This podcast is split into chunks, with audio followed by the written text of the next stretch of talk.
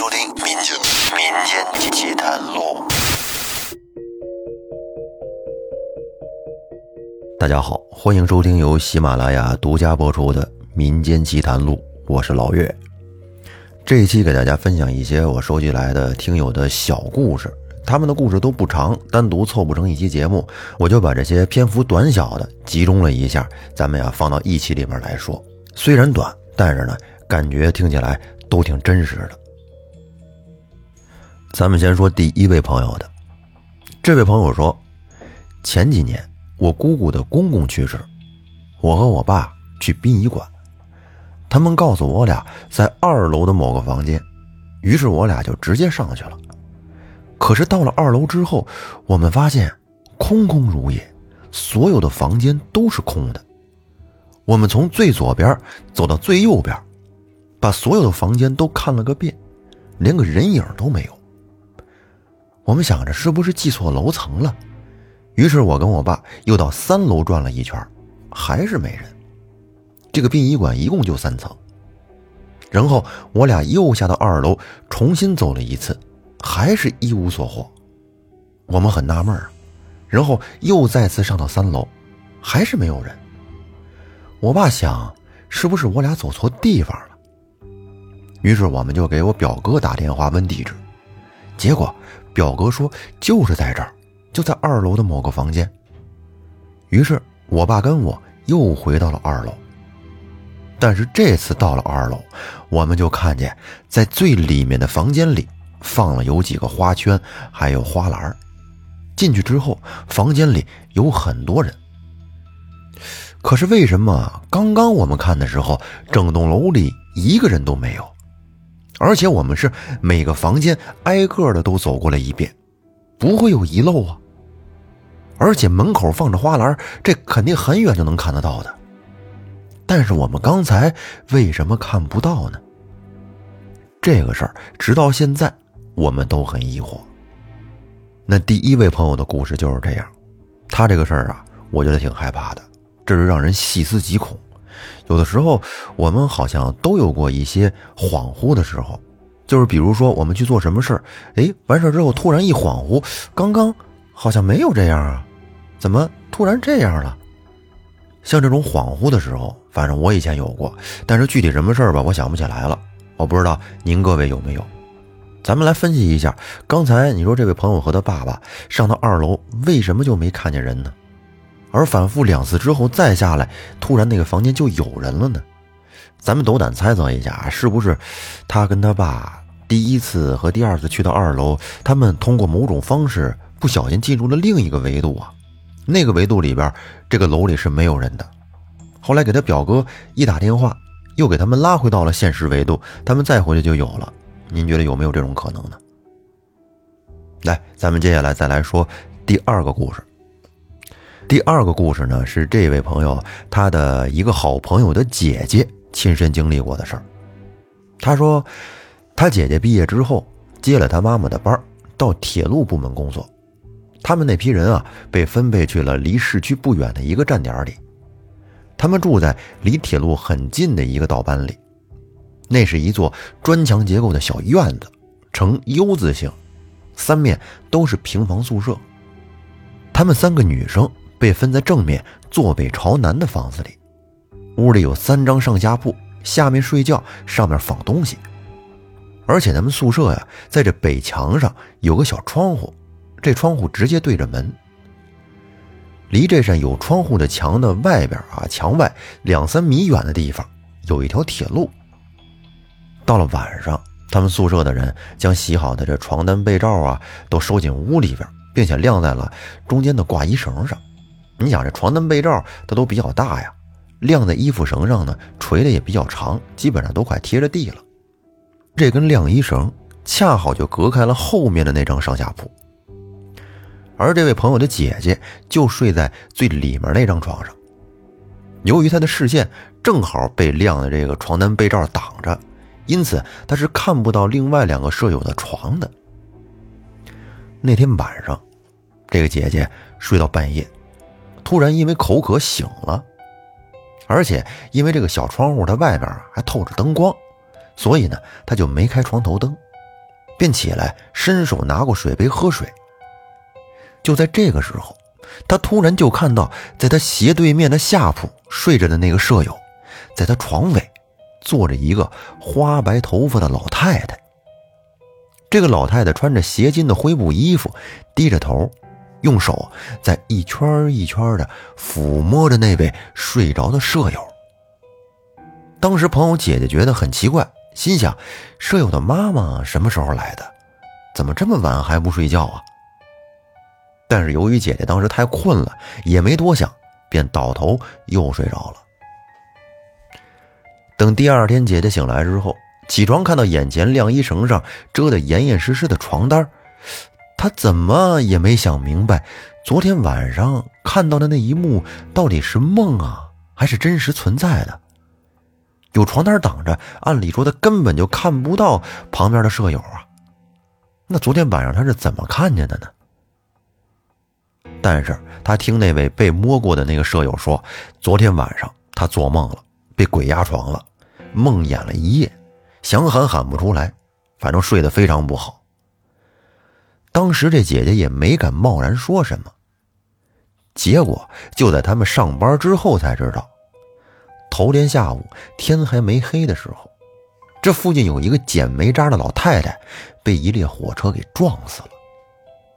老太太的尸体被值班的工人抬到了墙角，但是整夜都没有人来处理和认领。而老太太靠在这个墙角的另一边，就是这个姐姐他们的宿舍。于是姐姐和同事们就去看热闹。当姐姐隔着围观的人群看到躺在墙角的老太太时，不禁大吃了一惊，因为这个老太太和她在夜里看到坐在舍友床尾的那个老太太是一模一样。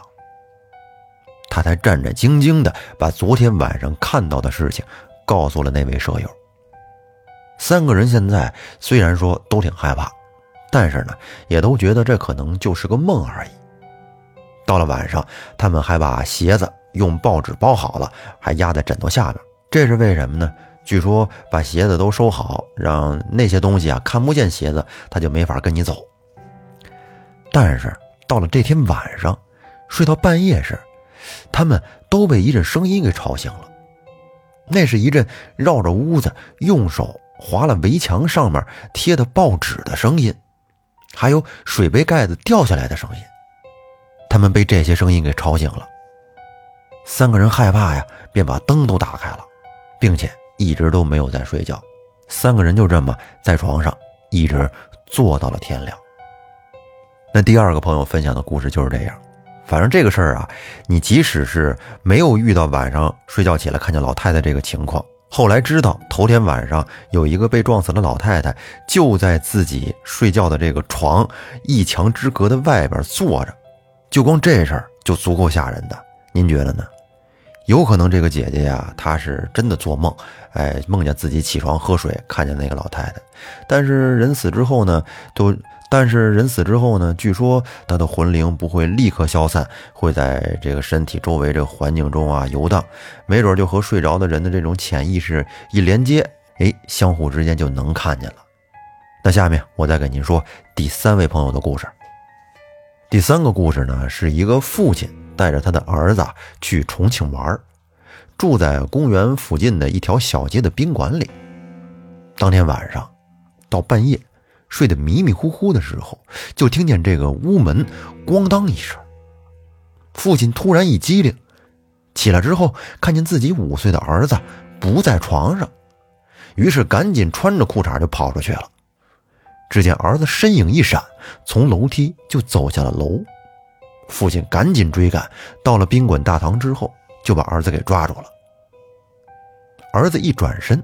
父亲看到儿子的眼睛虽然是睁着，但是眼神很空洞。于是父亲赶紧把孩子抱在怀里，问是怎么回事结果儿子一两分钟之后才回过神来。儿子说：“有个姐姐要带他去公园玩，说大家都会喜欢他的。”父亲就问说：“那个姐姐是谁呀？”儿子说：“不认识，是一个大辫子姐姐，绿衣服。”还带了个和爸爸一样的大皮带。听到儿子的这话之后，前台的妹子当时脸都吓白了，说要给他们换一个不靠街的房间。问是怎么回事，这个妹子支支吾吾的说，可能孩子是累了梦游什么的。第二天早上，这个父亲就出去看了看，结果他就发现呀，所有房间的窗户上都有八卦镜，就是他们睡的那间没有，估计是掉了，并且呢。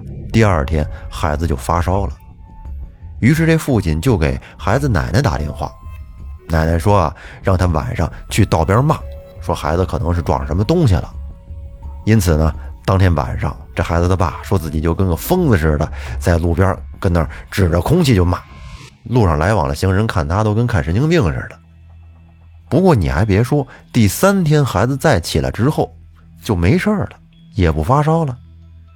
哎，这个故事就是这样。这是关于孩子梦游的一个事儿啊。其实说到梦游，我觉得每个人可能都经历过吧。梦游的时候，自己是肯定是什么都不知道，但是呢，可能会把其他人吓一跳。反正我家孩子就有说梦话的习惯，偶尔也会梦游。有的时候我回家比较晚，都十二点多了，到家之后到孩子那屋看看他，哎，他还能躺在床上跟我说几句话。但是也听不清他说什么，就嘴里边嘟嘟囔囔的。我还跟他有来言有去的，还跟他进行交流呢。但是互相说的谁都不知道说的什么。还有一回是半夜，我家孩子睡着睡着觉，哎，突然呢，我就感觉他起来了，然后我就睁眼就看他起来之后就往床下走，我就起来拉着他说：“你干嘛去？”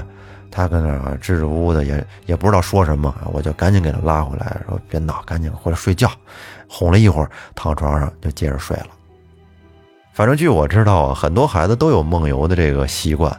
我就看网上有一个妈妈分享说，她家孩子，她家闺女，哎，这有一回半夜，她这睡醒了，一睁眼，突然就看见她家闺女披头散发的，就这么在这个床头直勾勾的这么看着自己，当时给她吓坏了。不过如果说您要是遇到孩子梦游的情况呢？我觉得呀，尽量还是不要去生硬的叫醒他啊！你可以哄着他，给他哄到床上，让他继续睡觉，不要给他弄醒。否则，孩子突然醒了之后，看见自己这莫名其妙的干嘛呢？也会很害怕。来，咱们继续说下一个。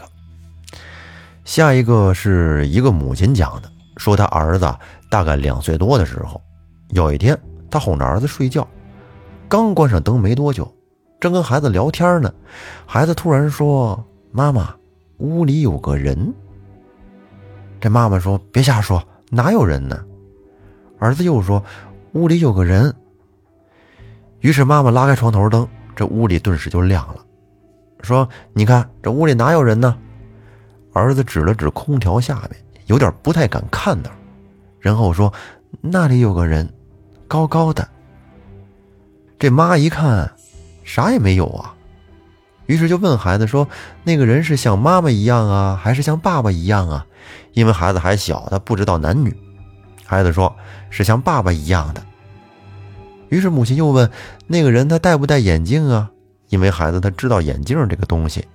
孩子说：“不戴。”母亲就哄着儿子说：“没有人，快睡觉吧。”到了第二天晚上，快睡觉的时候，儿子又说：“那个地方有人。”母亲还是问了他同样的问题，看他两天说的内容是不是一样，心里想看他是不是乱说的。